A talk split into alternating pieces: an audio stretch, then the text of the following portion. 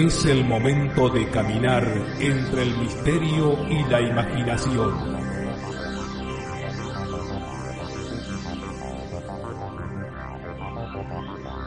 Es el momento de caminar al filo de la realidad. Conduce Gustavo Fernández. Junto a Quique Marzo y Emanuel Yudice.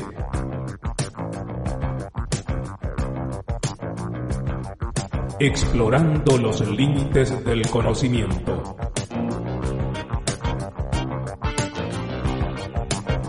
Locución José Ruiz Díaz.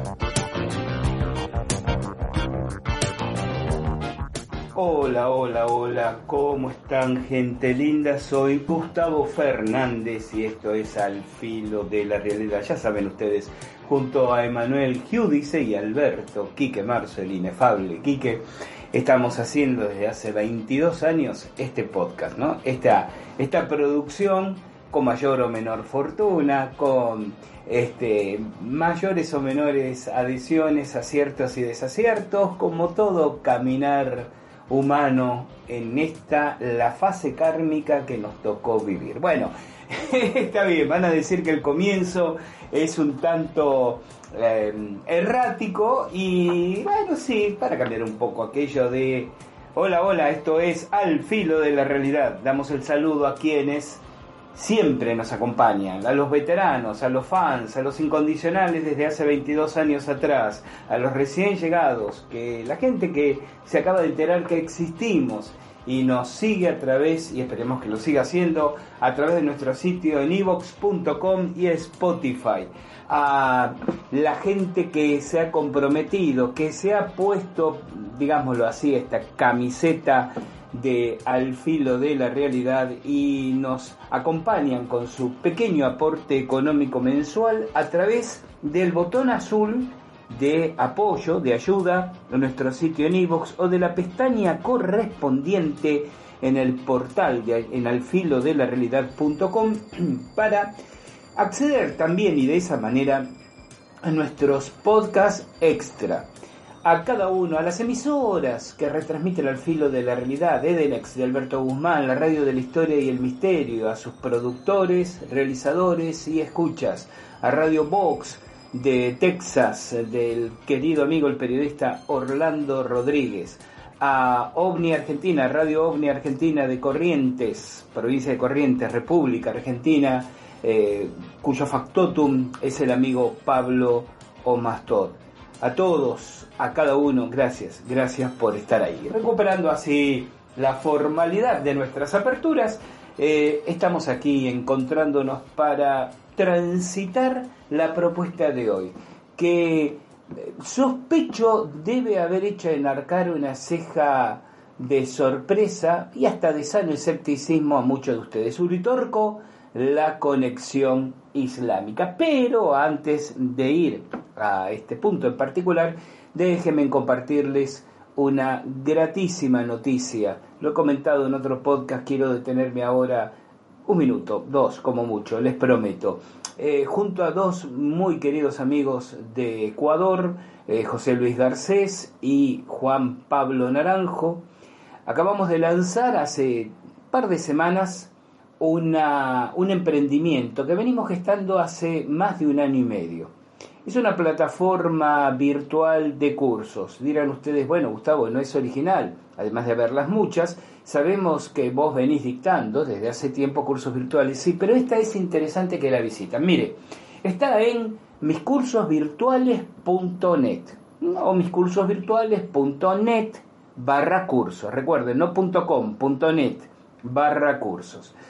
Eh, la plataforma que es realización, gestión y propiedad de Juan Pablo, de Juan Pablo Naranjo, hace su lanzamiento, su debut con dos primeros cursos con clases grabadas en video de mi autoría. El instructorado en autodefensa psíquica y el profesorado en tarot marsellés y egipcio. Y lo que me tiene muy entusiasmado de este emprendimiento es que si bien ya lo saben muchos de los alumnos que están escuchando este podcast, sin ir más lejos. Nosotros tenemos cursos en tiempo real eh, virtuales y también cursos ya grabados de nuestras clases disponibles para los interesados, eh, ciertamente de una gran variedad de temas. Este emprendimiento en particular tuvo una edición muy cuidada, muy prolija, ¿no? muy profesional, precisamente por parte de, de Juan Pablo. Eh, esto en cuanto a la realización técnica, en cuanto a los contenidos, nos hemos esmerado y hemos hecho estas dos primeras producciones de alrededor de 15 horas de video cada uno, además de muchísimo material de acompañamiento y soporte. Piensen que en el caso de mm, autodefensa psíquica, el alumno accede no solo a las clases en video, sino a 100 documentos en PDF complementarios a todo esto que se ve.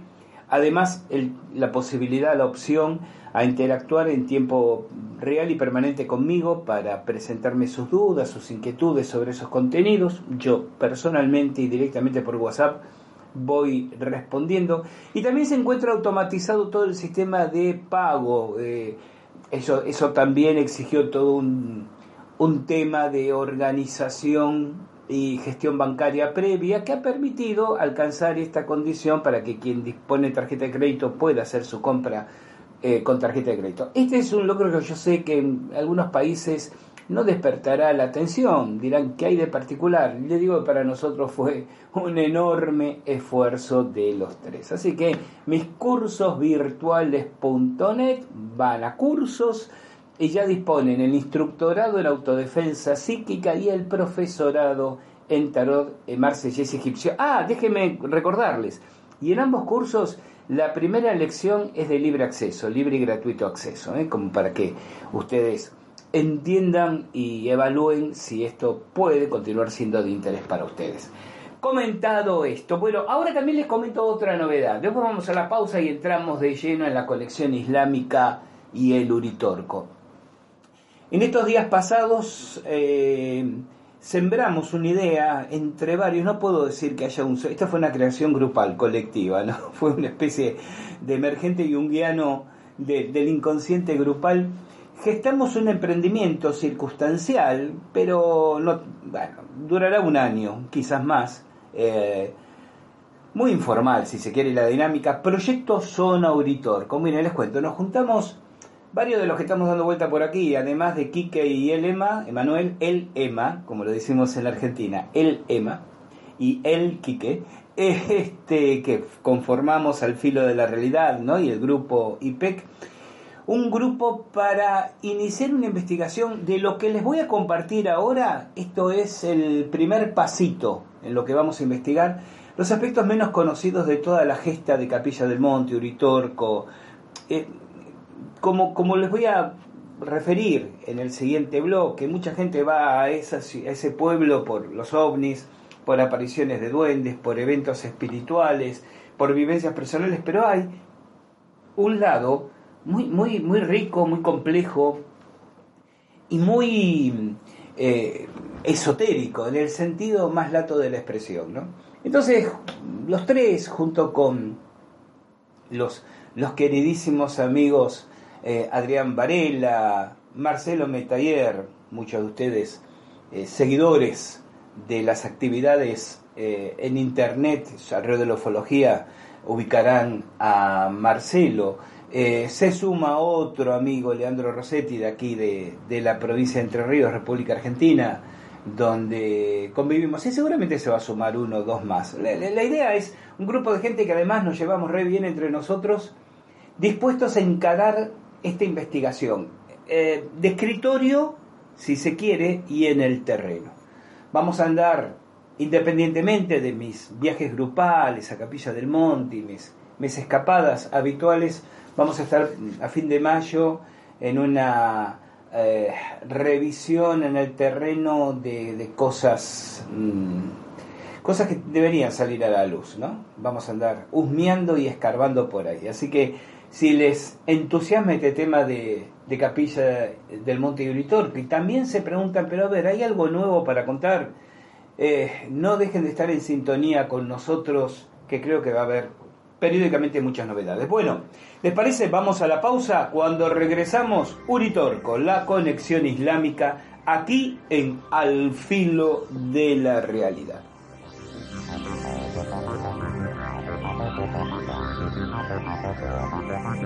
Al filo de la realidad, de la realidad, de la realidad.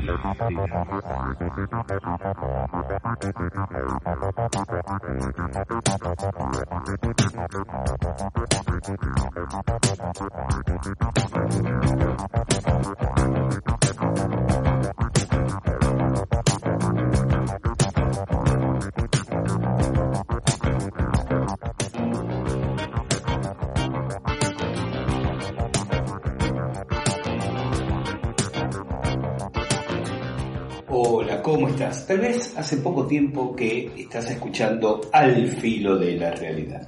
Si es así, te comento que somos un grupo muy pequeño de personas que hacemos esta y otras actividades vinculadas con la difusión de los temas que a vos y a nosotros nos interesan, ovnis, civilizaciones desaparecidas, criptozoología, conspiraciones, fenómenos parapsicológicos.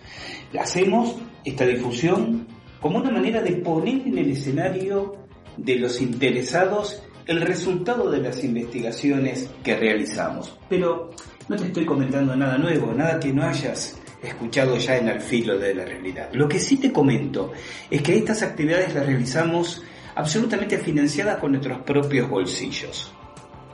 Y si sos uno de los incondicionales, de aquellos que nos vienen escuchando desde hace años, no hay nada nuevo que tenga para decirte porque ya nos conoces. Entonces, a unos y a otros, estoy aquí para pedirles que nos den una mano, para que nos acerquen su colaboración libre, voluntaria. Vas a encontrar por ahí un botón, una tecla de color azul que dice apoyar.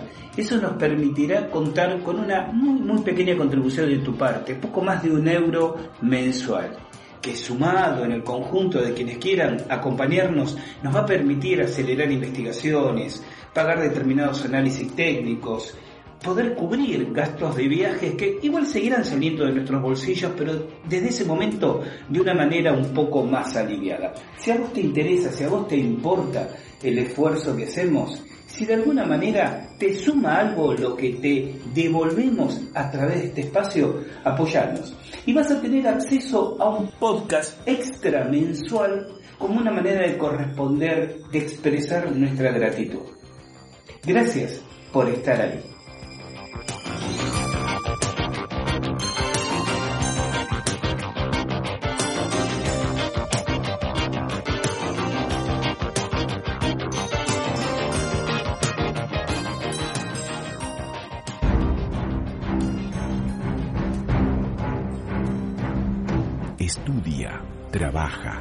Sé un buen marido o una buena esposa. Lleva a tus hijos a la escuela, sé un buen padre. Y por sobre todas las cosas, no cuestiones nada. Conspiraciones. La verdad está entre nosotros, pero estratégicamente oculta. Conspiraciones. ¿Quiénes son los titiriteros que manejan los hilos de nuestro entramado social? Conspiraciones. En Al filo de la realidad.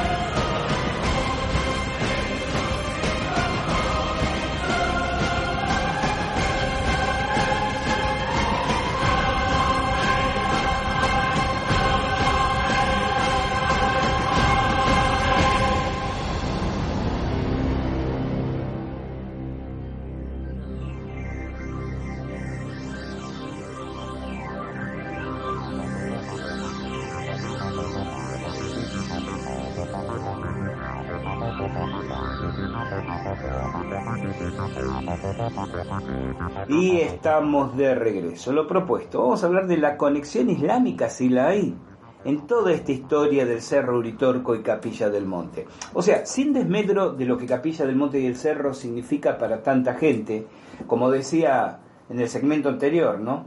Y a través de los años, en términos de espiritualidad y búsquedas personales, afán ufológico o simple turismo alternativo, el lugar y su historia disimulan, aunque no esconden para un ojo avisor, una trastienda de matices sombríos.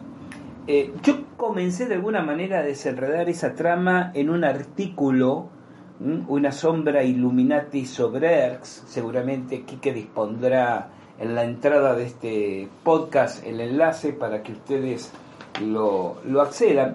Pero ese artículo, escrito ya unos años, estudiaba, empezaba a estudiar en realidad los aspectos menos eh, comunes en, los decires populares, en la historia instalada, de Ángel Cristo Acoglanis, el llamado o el autoproclamado portero de, de ¿no? los vínculos que el asesino de Acoglanis, recuerden que fue asesinado Acoglanis, eh, Rubén Antonio, podría haber tenido a través de su hermano, el conocidísimo, por lo menos en Argentina, empresario Jorge Antonio, en realidad de origen sirio, Antuns su apellido, pero cuando se nacionaliza argentino eh, se inscribe como Antonio. Antonio también es un nombre de pila, ¿sí? aunque juega como apellido en algunas ocasiones, muy vinculado a Juan Domingo Perón, Jorge Antonio, y muy vinculado a Monser Alcázar, traficante de armas, ¿no? internacionalmente conocido que tuvo que ver con, con el Iran Gate. ¿Recuerdan? Cuando estaba el tema Irán-Contras y la CIA había hecho una operación para, que, para triangular envíos de armas de, de, Irán desafectadas a los contras nicaragüenses. Bueno, eh, Monser Alcázar estuvo, tuvo radicaciones, tenía pasaporte argentino también un par de departamentos eh, en el barrio porteño de Palermo. Eh, y cuando estaba en Argentina, una de las actividades que se le conocía era gestionar la compra de armas brasileras y revenderlas a, Irán. En tiempos en que Irán estaba en guerra con Irak. Y el hermano de Alcázar de Monser, Ghazan Alcázar, ¿no? Hacía lo mismo, compraba armas brasileras y se las revendía a Irak, a Saddam Hussein, ¿no? Eh, en 1987 hubo una investigación de la revista española Tiempo y denuncias de un entonces legislador comunista Ramón Tamanes. Y Casar, que solía tener radicación también en España, fue expulsado por el gobierno español, porque todo esto sale a la luz, pero solo por tres años. ¿no? Eh, para que se ubiquen, en Guerra de Malvinas, eh, Casar estaba metido en la negociación con Gaddafi, y esto empieza a tomar color con lo que es el motivo del podcast de hoy, para tratar de proveerle a Argentina de mixoles Exocet. Recordemos que, Argentina tenía muy pocos misiles.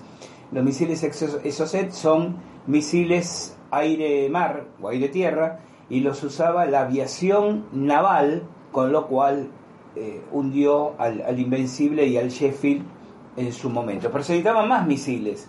Entonces eh, iba a gestionar con Gaddafi, con quien tenía tratos personales, al cazar y bueno, terminó la guerra y, y se plantó el negocio. ¿no? Aquí en Argentina, la operadora de Alcazar era Mirayoma. Los argentinos van a, por lo menos los que tenemos unos años, vamos a recorrer estos personajes que estaba vinculada familiarmente por el que hasta entonces ya había sido dos veces presidente Carlos Saúl Menem. Es más, cuando Casar estuvo a mediados de marzo de 1992 en Buenos Aires, su presencia se sospechó, no se pudo probar nada, que estaba vinculado con el atentado a, a la embajada de Israel. Amira Yoma, que era literalmente su empleada, estaba fuertemente vinculada al Centro Islámico de Buenos Aires, cuyo presidente en ese entonces, Mohamed Massoud, estaba vinculado comercialmente también con Jorge Antonio. Jorge Antonio Keynes, ¿no? era el doble apellido era su verdadero nombre. Ese Jorge Antonio cuyo hermano Rubén asesinara a Ángel Cristo Acoglanis. Eh, para quienes no conozcan la historia, rápida síntesis. Acoglanis desea ser griego médico y están en contacto con una entidad espiritual de nombre Saruma que le facilitaba convocar entidades sutiles extraterrestres y abrir un portal por el cual se veía una ciudad en otra dimensión, la ciudad de Erx. En nuestro último podcast extra, eh, yo planteo una relectura del, del mito Erx desde una clave iniciática, digo, para quien desee profundizar en, en este tema. Bueno, el tema es que Acoglanis, que resulta que no era griego, había nacido en Bolívar, provincia de Buenos Aires, no era médico, era, era osteópata, según dicen, un excelentísimo osteópata no había estudiado en el Tíbet, como decían sus, sus seguidores. Él tenía un consultorio en la ciudad de Buenos Aires, Callao 1541, pleno barrio de la Recoleta, zona, digamos, de jerarquía en la ciudad de Buenos Aires, eh, donde atendía lunes, martes y miércoles a la mañana, miércoles a la tarde se iba para Córdoba y tenía su retiro en Quebrada de Luna. Y llevaba grupos a los terrones, hemos hablado mucho de los terrones, unas formaciones muy curiosas y muy atractivas que están a espaldas del Cerro Ritorco, llevaba grupos nocturnos donde haciendo mantras en un supuesto idioma cósmico llamado Irving, abría los portales de Erx. Como decía yo en el podcast sobre las claves iniciáticas de Erx, yo comprendo la tendencia instintiva a creer que todo esto era un delirio, o cuando menos una fantochada de alguien que obtenía algún rédito económico, sobre todo con el antecedente de que Coglanis eh, decía ser quien no era, ¿no? Esto del título, esto de la nacionalidad, esto de donde había pasado parte de su vida. Pero también he conocido personas que serían testigos fiables en cualquier tribunal, que me dicen, yo tengo que contar lo que vi, vi luces, vi líneas luminosas, vi, después cada uno hace su interpretación, si entidades, luces de la ciudad astral, intraterrena, esa es la mirada personal, no es distinto a lo que pasa con el tema ovni, ¿verdad? Pero sí que habían observado algún fenómeno extraño. Acoglanis traba mucha amistad con Rubén Antonio, recuerden, el hermano del empresario Jorge Antonio. Y este Rubén Antonio es que en el 19 de abril de 1989 empiezan a pensar en las fechas porque es algo que vamos a, transitar el día de hoy, 10 y media de la mañana, se presenta en el consultorio de Acoglanis, dice que venía a verlo, la secretaria de Acoglanis, Tina, lo deja pasar precisamente porque conocía la enorme amistad y no estaba con, con pacientes en ese momento Acoglanis. Y este Rubén Antonio entra y gritando, que sería hasta una, cosa propia de, de, vodevil patético, ¿no? Gritando, muerte a los brujos, muerte a los brujos, muerte a los brujos, le deserraja siete disparos a Coglanis. Y obviamente lo mata. Sale de ahí, se va caminando con el arma en la mano a la comisaría 17 de la Policía Federal, entonces, entrega el arma homicida y le dice al oficial de guardia que se lo entrega, acabo de matar un brujo y me siento muy aliviado. Rubén Antonio queda detenido obviamente y la causa cae en una jueza que es muy conocida en Argentina, María Servini de Cubría. Sí, compatriotas argentinos. La de Burú Burú Budía es lo más grande que hay, ¿no? Esa. Le cuento a los amigos de otros países. Esta jueza nosotros teníamos un cómico televisivo de esos eternos e insuperables por aquellos años llamado Tato Bores.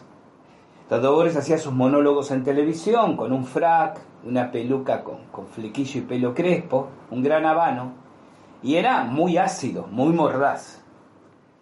Y mm, en un par de programas le había pegado a Servini Cubría por, por otras causas. Y la jueza Servini Cubría emite una sentencia, ella lo firma, por la cual prohibía a Tato Bores que Borenstein, el apellido real, que la mencionara. Y entonces, ¿qué hace Tato Bores? En el programa siguiente, invita, en realidad la idea creo que surgió de uno de los hijos, no sé si Sebastián o Alejandro Orenstein, invitan a, artistas e intelectuales y responde un enorme número, creo que eran más de 50, artistas del teatro, de la televisión, del cine, escritores, escultores, eh, y aparecen en el estudio, Tato Bores sonriendo a un lado, cantando todos una canción.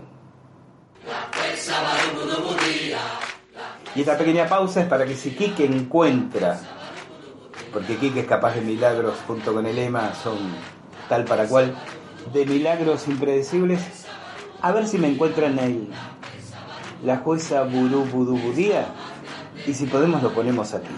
Uno segundo. La jueza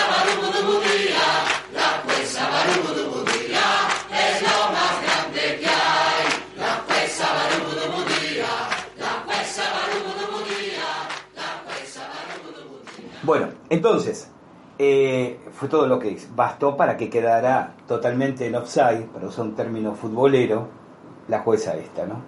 Pero también muy conocida por estar implicada en otras causas, una jueza que no se la consideraba muy imparcial, sino muy amiga del poder. Bueno, en manos de esta jueza cae la causa de Jorge Antonio.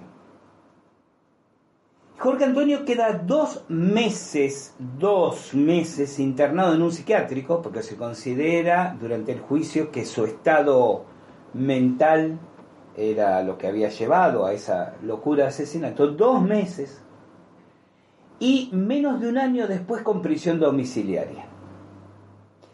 Y luego le dan la, la libertad condicional.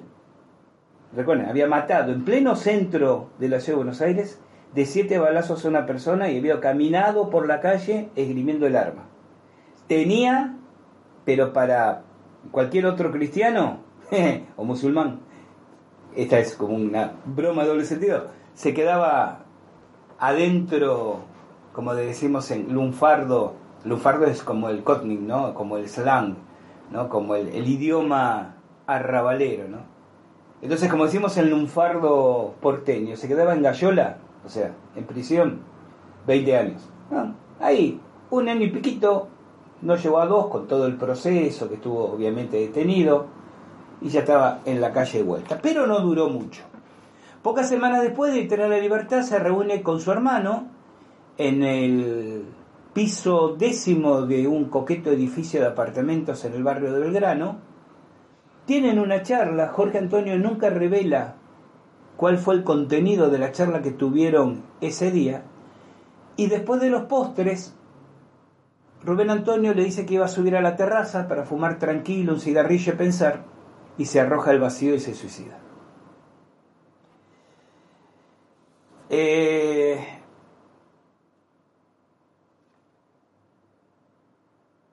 siempre corrió en las calles de Capilla del Monte una versión que Jorge Antonio, el hermano de Rubén, era el encargado de cobrar protección a los nazis refugiados en Argentina por cuenta y orden de Alcazar, es decir, a los nazis los refugia Perón, recuerden, Jorge Antonio era muy amigo, y Alcazar era el que cobraba o a través de las décadas, estamos hablando de qué, 40 años después de la Segunda Guerra Mundial, seguía extorsionando a los que iban quedando vivos para que aportaran a la causa.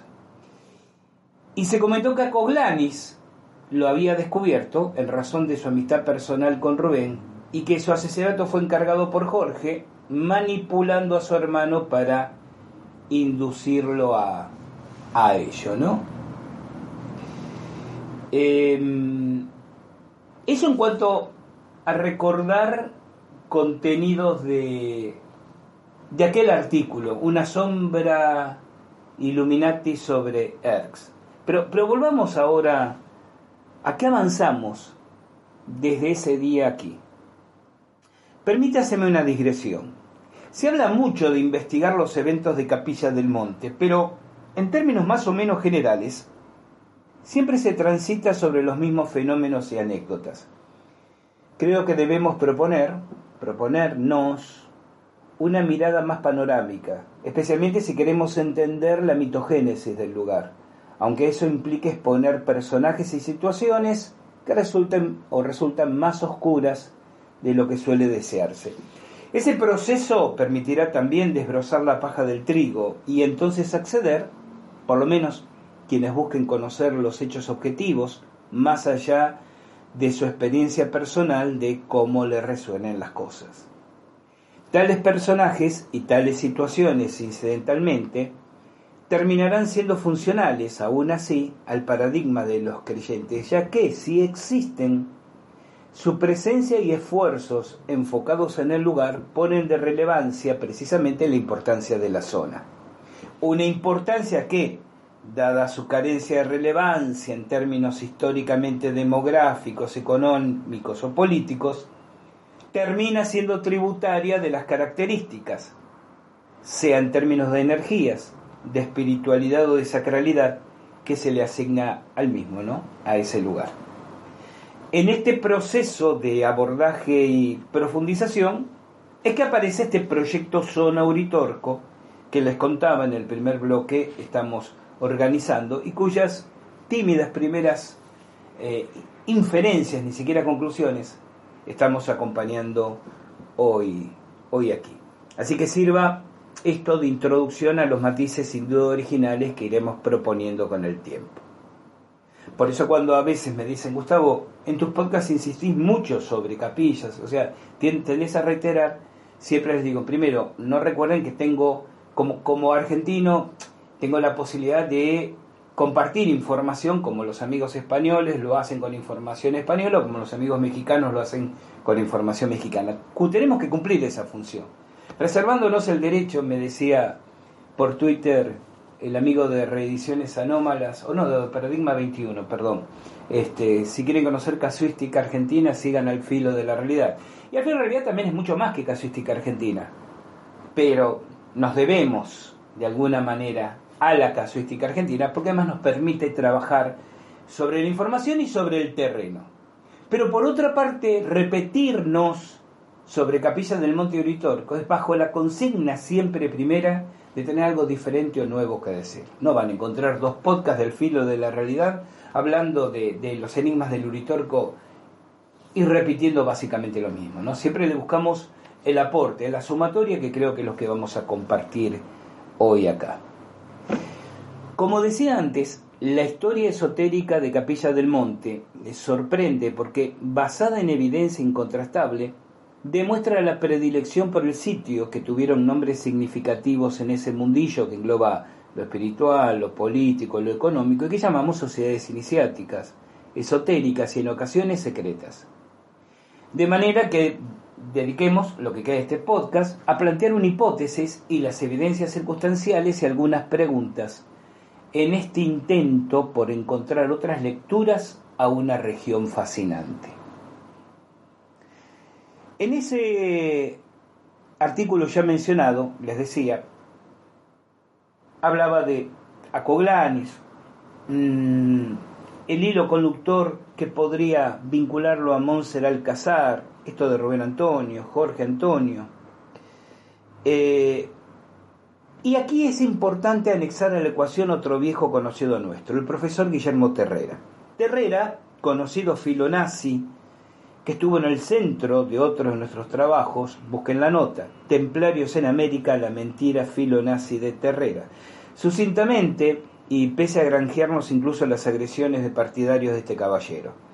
Sus afirmaciones, la de Terrera, que en el Parsifal de Minesinger eh, von Eichenbach, se mencionaban las sierras de Viaraba y Charaba en Argentum, que supuestamente serían las sierras chicas y sierras grandes de la provincia de Córdoba en Argentina, Argentum.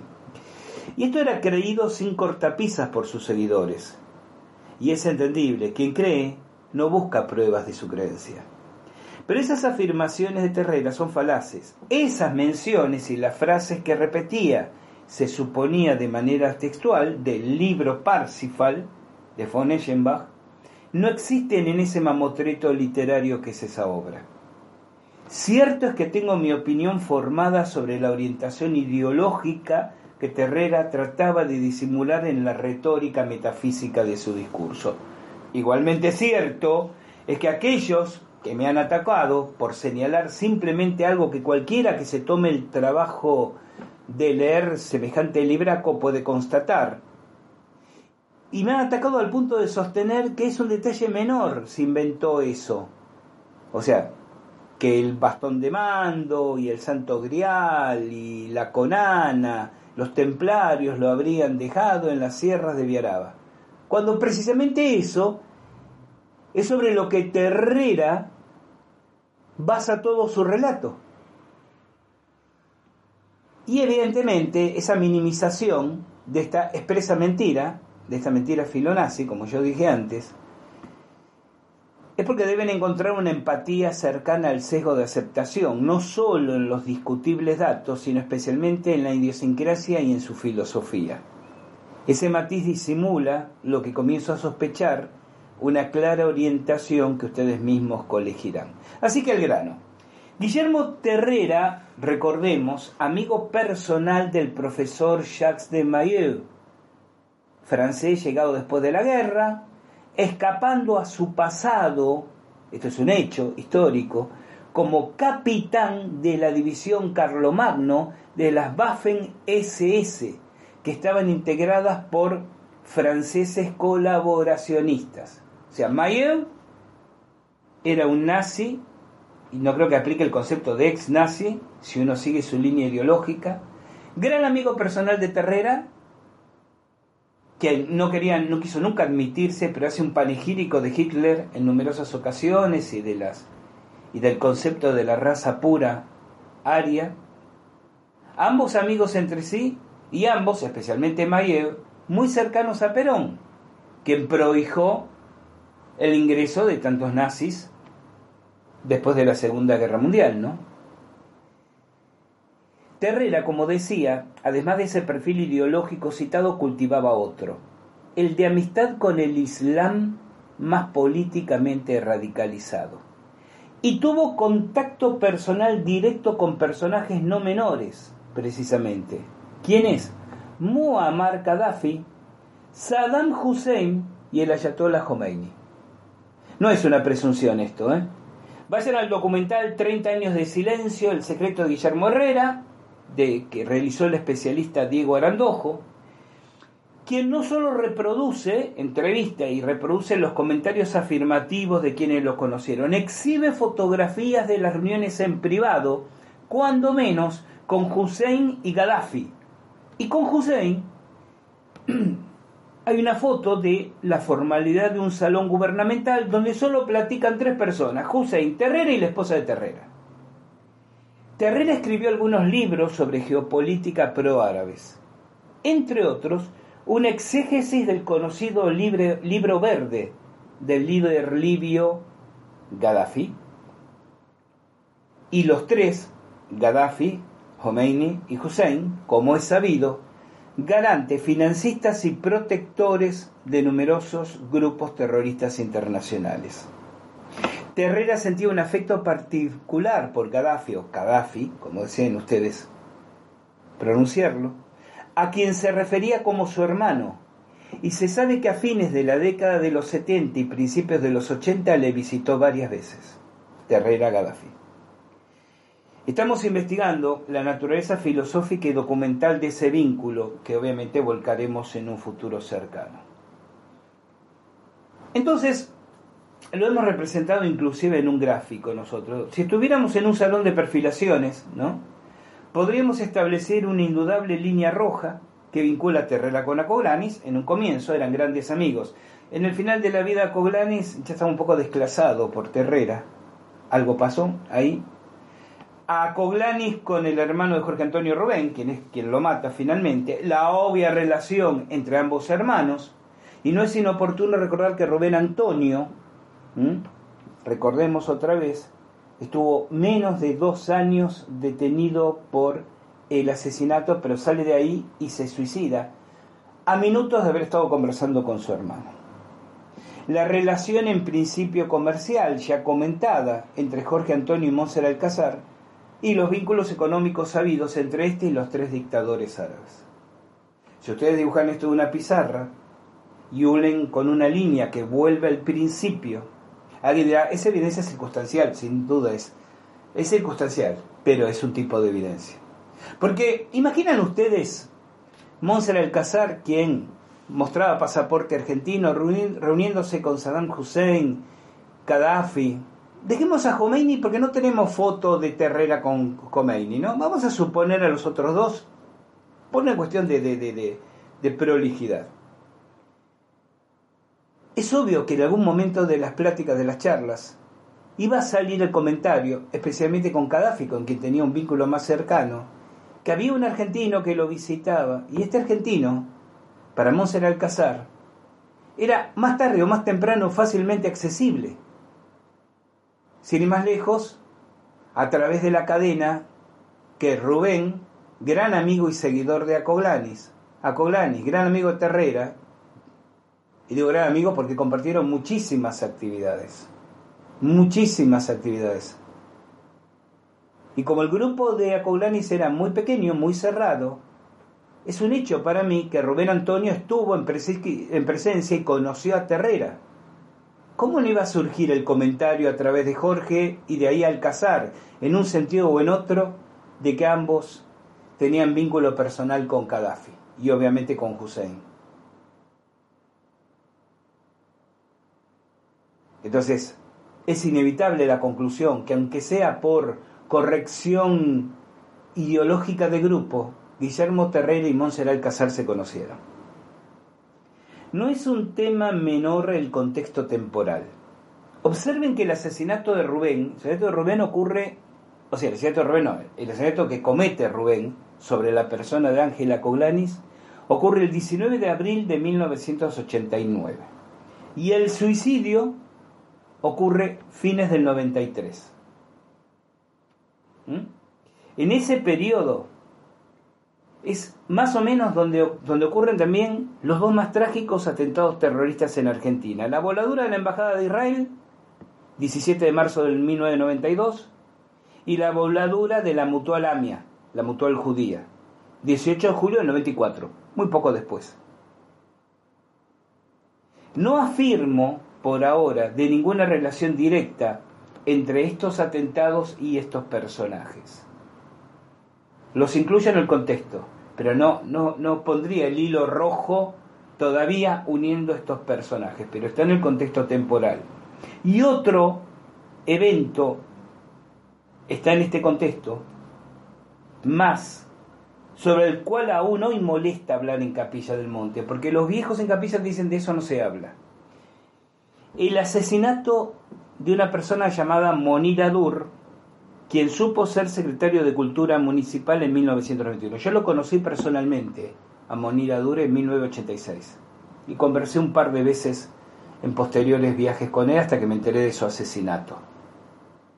Monir, que era de ascendencia sirio-libanesa, fue aparentemente asesinado por cuestiones privadas. Pero sobrevuela en los que tienen sus años que esto fue una tapadera de otros motivos aún más oscuros. Esos motivos podrían vincularse con el conocimiento que tenía Dur por sus lazos familiares, por sus vínculos con esas actividades o relaciones. Porque Monser Alcázar, Jorge Antonio es sirio-libanés, o era sirio-libanés, lo mismo que su hermano. Este asesinato es también motivo de pregunta del psicólogo Juan Acevedo, un verdadero capillólogo. Él creó el término Muchos se ríen con ese capillólogo, bueno, pero eh, capilla es tema de, estudio, así que estudiar el, evento Capilla del Monte merece llamarse capillología, ¿no? Y Acevedo, quien estuvo viviendo muchos años, y especialmente en esos años 80 en la zona, agrega otro contexto, que en ese entonces la zona de los terrones, recordemos, donde Acoglani llevaba a sus grupos para abrir el portal de Erx, era inaccesible al turismo, contando incluso con una guardia armada que espantaba a los curiosos. Esto lo dice en una entrevista que el canal en YouTube Enigmas del Uritorco le hace a Juan Acevedo. Surgen más preguntas que respuestas entonces. ¿Cuál sería el fin de todo esto? Como hipótesis puedo plantear que esas tragedias, en el caso de Acoblanis, también trató de concluirse que era por cuestiones privadas, ¿no? Un eufemismo que excusa todo. Eran parte de la cobertura de relaciones y tejidos interpersonales de individuos con negociados económicos y políticos de enorme implicancia y nula moralidad. Pero la pregunta que más me apasiona es ¿por qué Capilla del Monte? Es decir, ¿qué hizo y seguramente hace que Capilla del Monte tenga un interés tan especial para esta gente, para estos grupos? cada oyente extraiga sus propias conclusiones. Finalmente, solo por ahora, ¿no?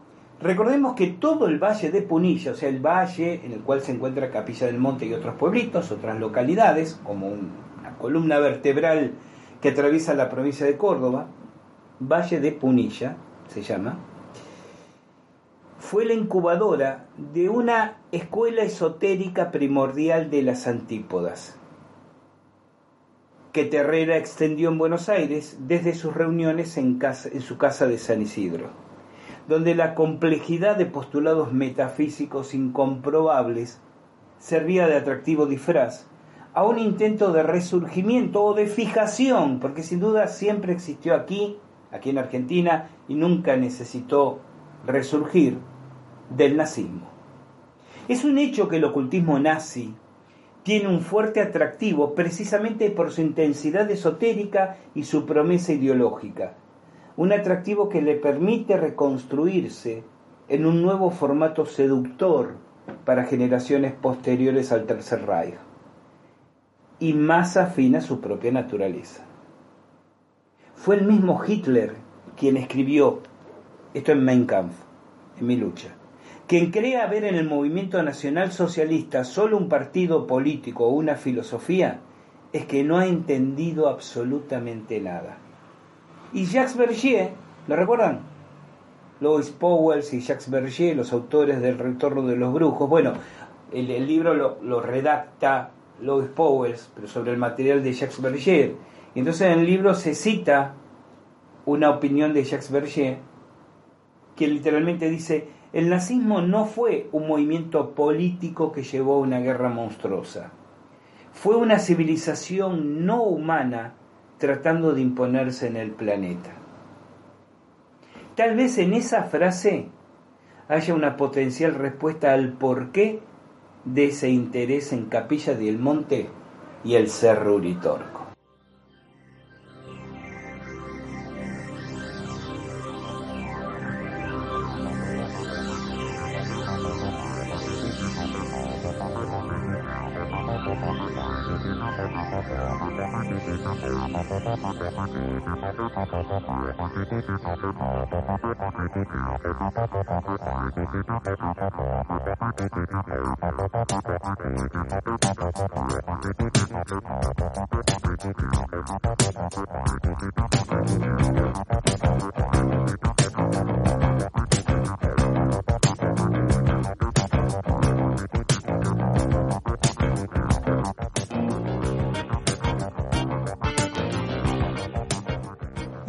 Hemos llegado al final de nuestra propuesta de hoy.